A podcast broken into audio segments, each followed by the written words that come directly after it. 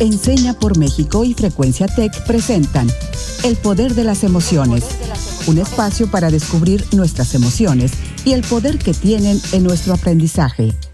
Buen día, les doy la bienvenida a un episodio más del Poder de las Emociones. Yo soy Alejandra Contreras y hoy tenemos un tema muy interesante que nos ayudará a prepararnos para esta nueva normalidad. ¿Qué te parece, Raúl? Me parece excelente, Ale. Hola, hola a todos, a todas. Yo soy Raúl Carlín. Buenos días y les doy la bienvenida a otra emisión más del Poder de las Emociones, este nuestro espacio. Estoy particularmente muy contento porque el día de hoy estaremos haciendo el segundo episodio de nuestra colección sobre movilidad y hablaremos sobre el desarrollo urbano en la nueva normalidad. Y para hablar de ello, les quiero presentar a un querido colega activista, el gran Francisco Aguirre a.k.a. Frank. Muchísimas gracias por estar con nosotros. ¿Cómo estás? Gracias a ustedes. Bien, bien emocionado lo que platicaba hace ratito, ¿no? Antes de que empezáramos, que a mí me gusta mucho hablar. Entonces, pues gracias por poner una oreja para escucharme, ¿no? Como es este espacio que tienen. Yo soy médico de profesión, estudié en la Universidad Autónoma de Guadalajara hace ya varios años. Soy de La Paz, Baja California Sur. Yo he colaborado desde hace ya varios años con Enseña por México, al menos creo que un lustro, más o menos cinco años hemos estado colaborando con Enseña por México en una organización que yo soy el director ejecutivo que se llama Bicicletos. Bicicletos es una organización en la que trabajamos el desarrollo urbano sustentable a través de tres eh, actividades, a través de la educación, a través de la investigación y a través de la gestión pública. En pocas palabras, somos como un think tank muy local aquí en La Paz, Baja California Sur, en materia de desarrollo urbano sustentable. ¿Y tú, cómo te sientes hoy?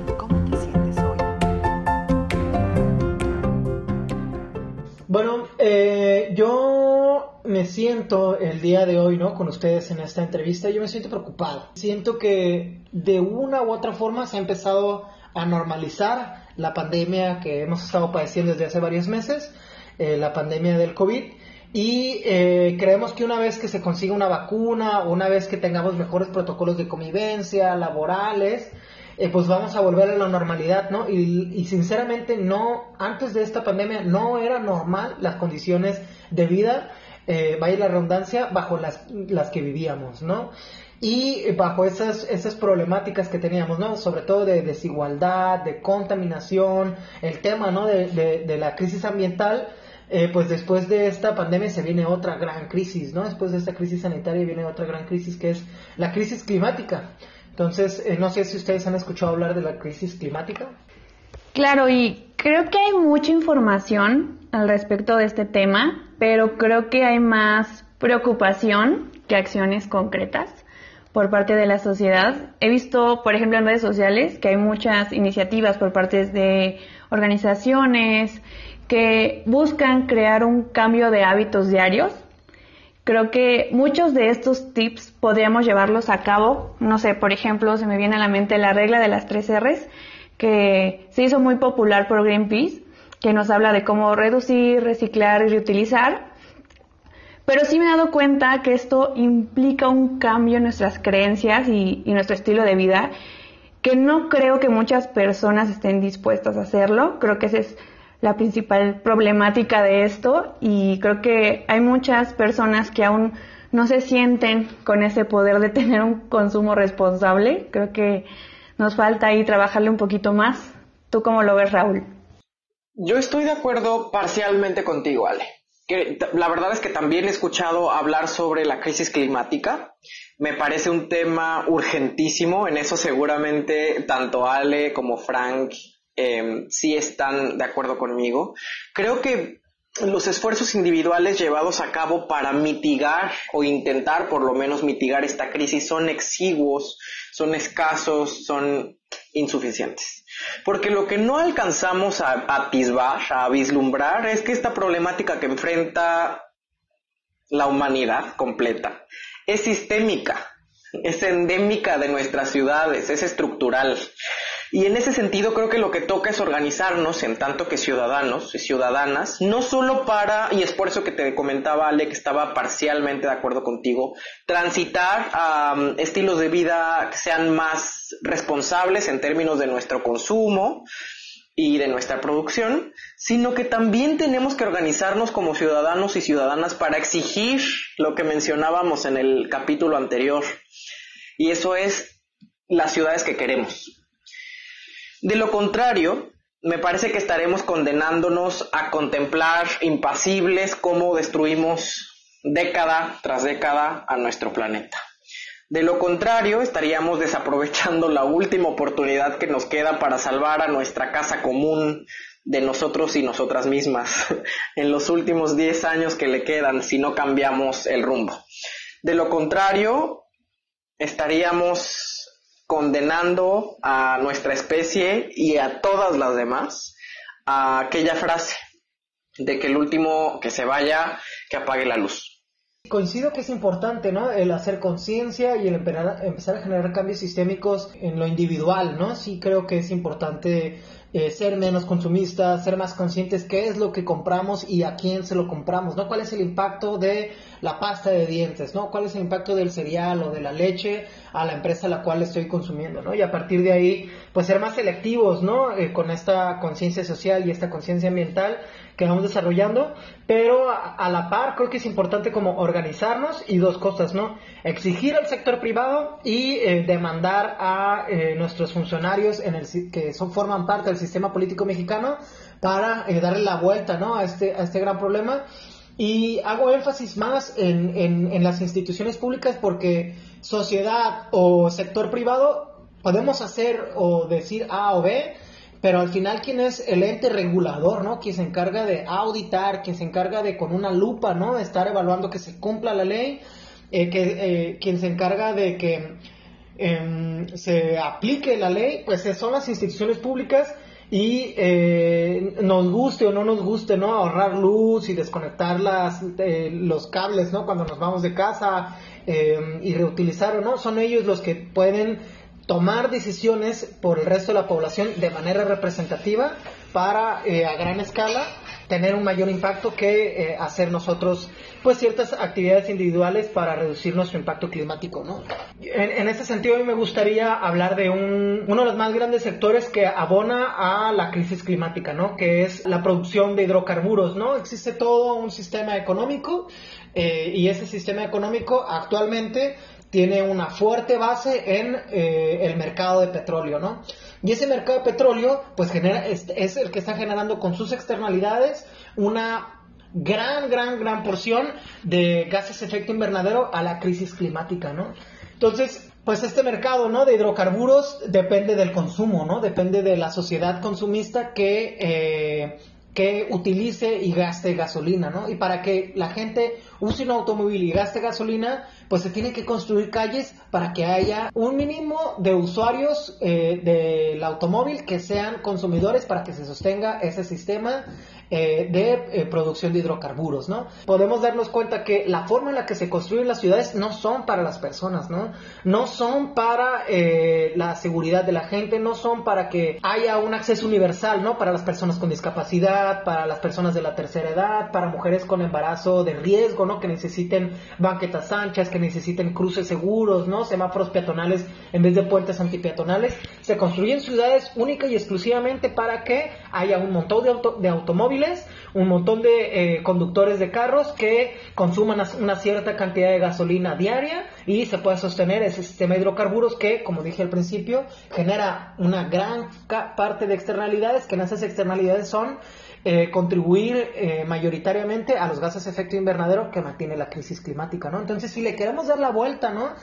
Eh, de una manera a corto plazo, ¿no? Y de gran impacto sería replantearnos el, la forma en la que se desarrolla la industria automotriz y la forma en la que sostenemos el mercado de hidrocarburos, ¿no? Creo que es esos dos mitos, ¿no? De cómo se construye la ciudad para las personas o la ciudad o se planea y se desarrolla una ciudad con estos funcionarios, ¿no? Y este proceso electoral, ¿no? Y estos partidos que se supone que tienen que poner personas que nos representan, hay que tener bien en cuenta que, eh, pues eso es una falacia, ¿no? Realmente siempre se ha estado construyendo calles para los automóviles, ¿no? No para las personas. ¿Y cuál es el mayor o el, o el más grande espacio público desde hace siglos, ¿no? Desde hace milenios en, en, en las sociedades del ser humano? pues son los caminos y las calles, ¿no? Que hoy están siendo ocupadas únicamente por los automóviles. De acuerdo contigo, Frank, y me encanta porque eh, creo que tú haces un gran preámbulo a lo que viene en este programa, porque mencionas, nombras, y es algo que celebramos tanto Ale como yo, que hay muchísimos mitos que se aglutinan en torno a esta idea, en torno a este tema, que hace falta desmitificar. Y por eso mito, Frank, y todos y todas en casa que vayamos a nuestra sección desbloqueando mitos. Yo voy a mencionar algunos enunciados. Raúl nos va a contar desde su experiencia si considera que la oración es un mito o una realidad. Y Frank nos dará la resolución final desde su conocimiento como experto del tema, si estamos en lo correcto o no. ¿Les parece si comenzamos? Desbloqueando mitos.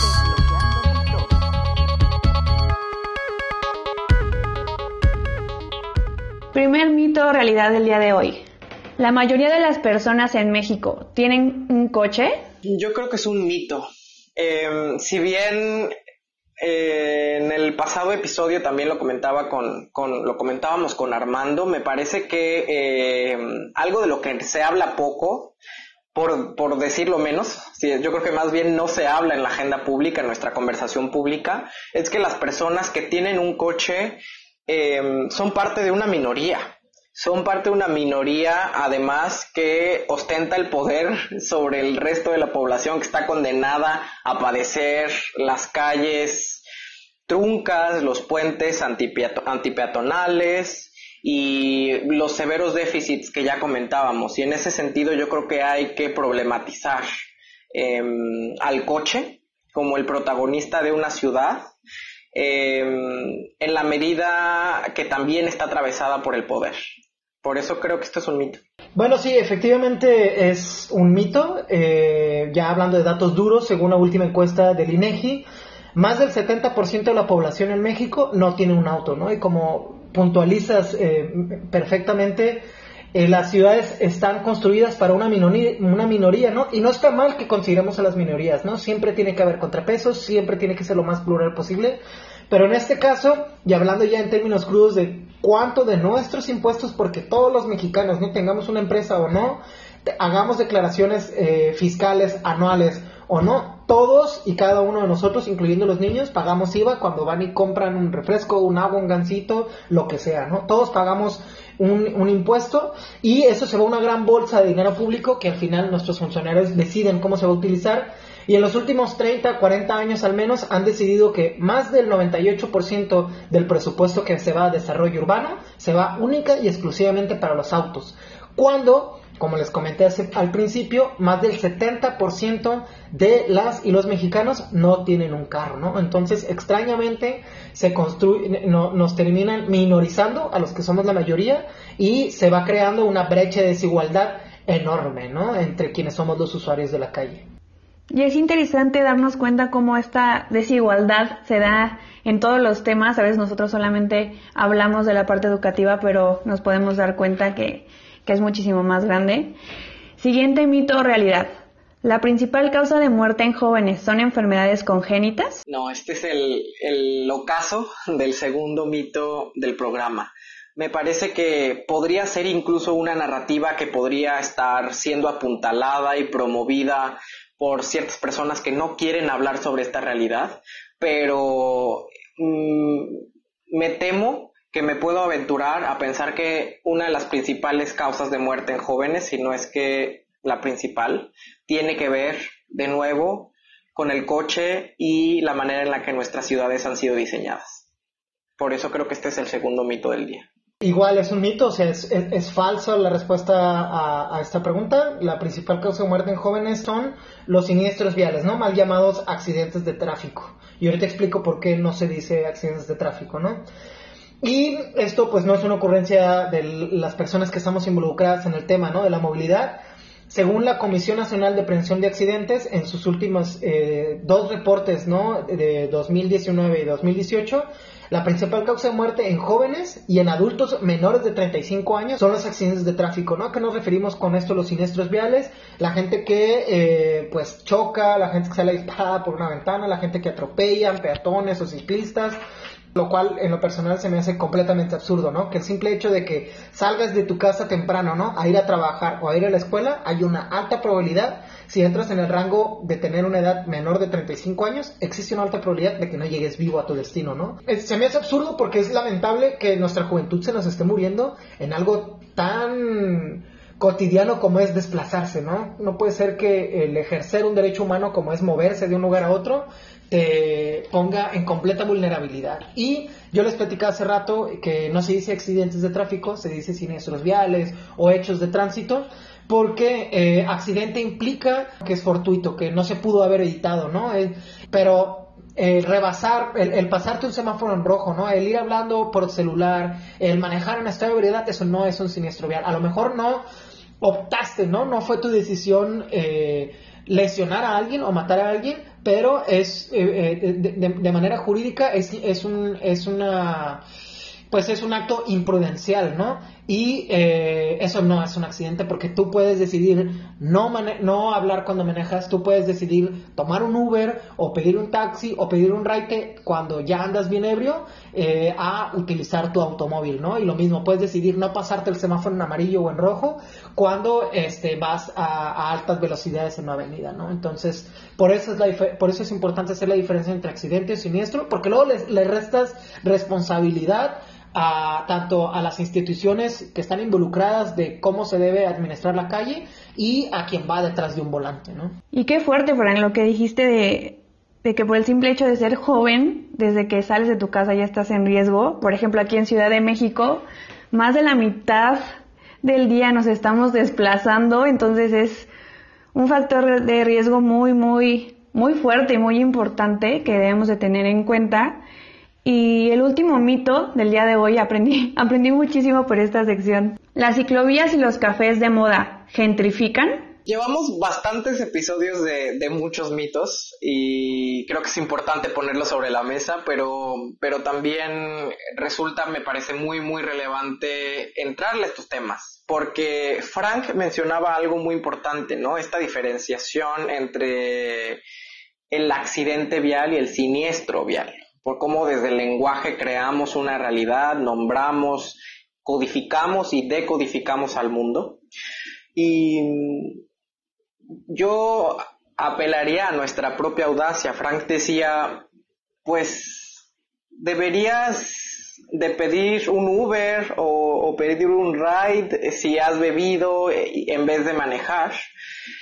Deberías em, bajarte del coche, diría yo. Deberías buscar maneras alternativas de transportarte que no tengan que ver con estas máquinas letales que estamos intentando desnudar. Pero mm, nuestras ciudades no están diseñadas para que encontremos y ejerzamos nuevas maneras de transportarnos. Las ciudades en el status quo, en, en el actual estado de cosas, están enviándonos los incentivos incorrectos.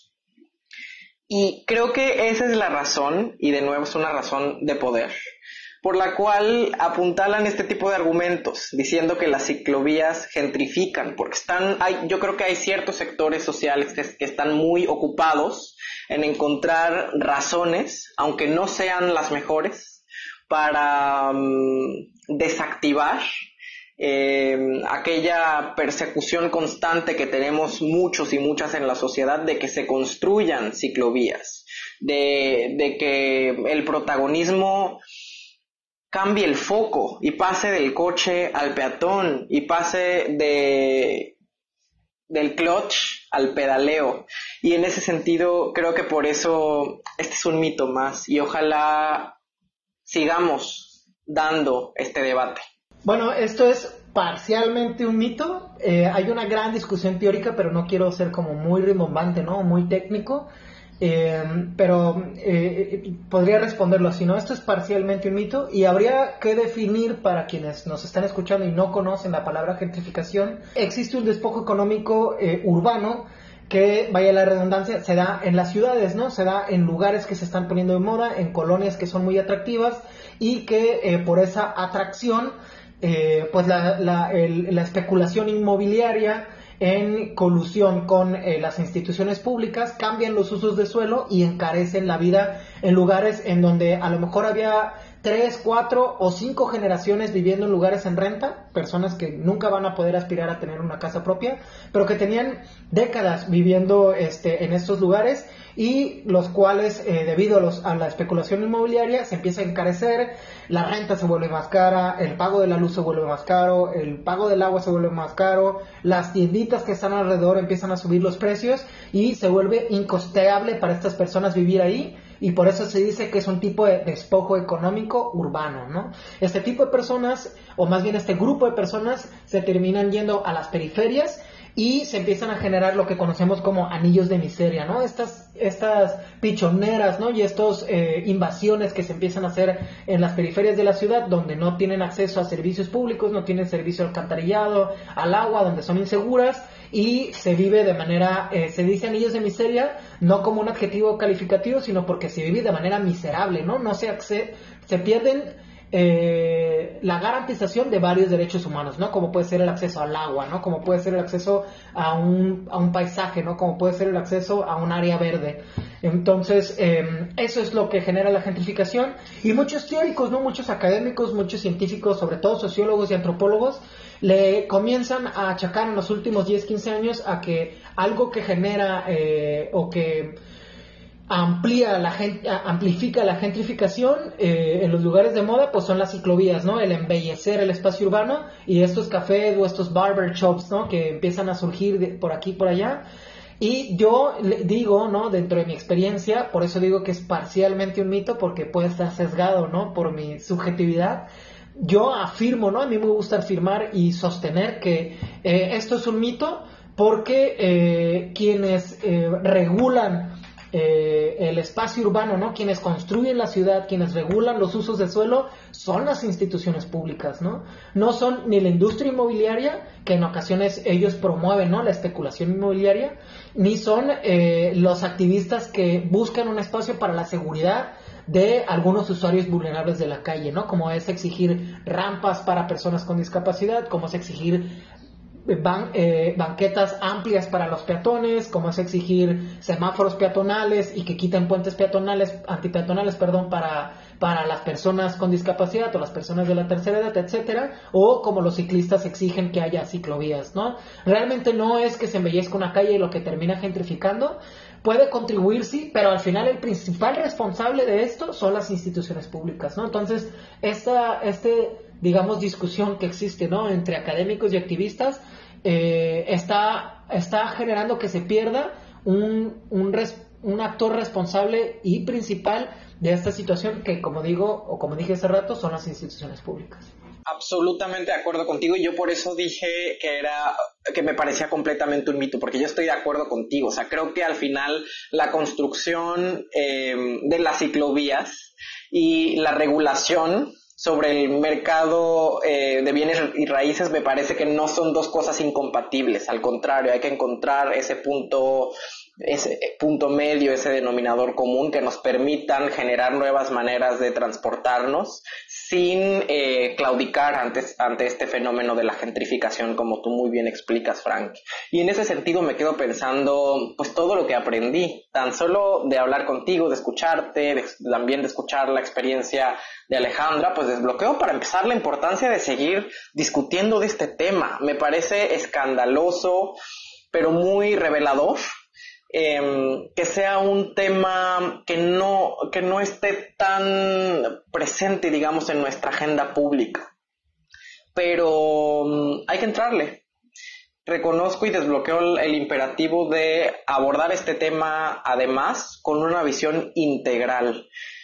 Es decir, la crisis, la crisis climática no es un proceso aislado que se puede resolver tan solo dejando de utilizar popotes o separando la basura o reciclando nuestro plástico. Que es importante hacer eso, ¿no? Pero no, no trivializar eh, el cambio climático con, ah, ya dejé de usar popotes y ahora uso más cartón que plástico y, soy chido, ¿no? No, es, es algo, como dice, sistémico y súper complejo y hay que entrarle, ¿no? No hay que tenerle miedo. Absolutamente, sí, estas dos cosas, como tú dices, van... Eh, de la mano, son, son, son agendas paralelas. el cambio individual pero también el macro cambio, la macro transformación. Hay que entrarle, como tú dices, a un debate mucho más complejo sobre el diseño fundacional de nuestras ciudades, sobre nuestras maneras de transportarnos, sobre la regulación que hay o no hay y debería haber eh, de las empresas, de las fábricas, de las industrias. Hay que hablar sobre el imperativo de dejar de consumir carne. Hay que hablar del imperativo del ejercicio de nuestra ciudadanía de cuerpo entero.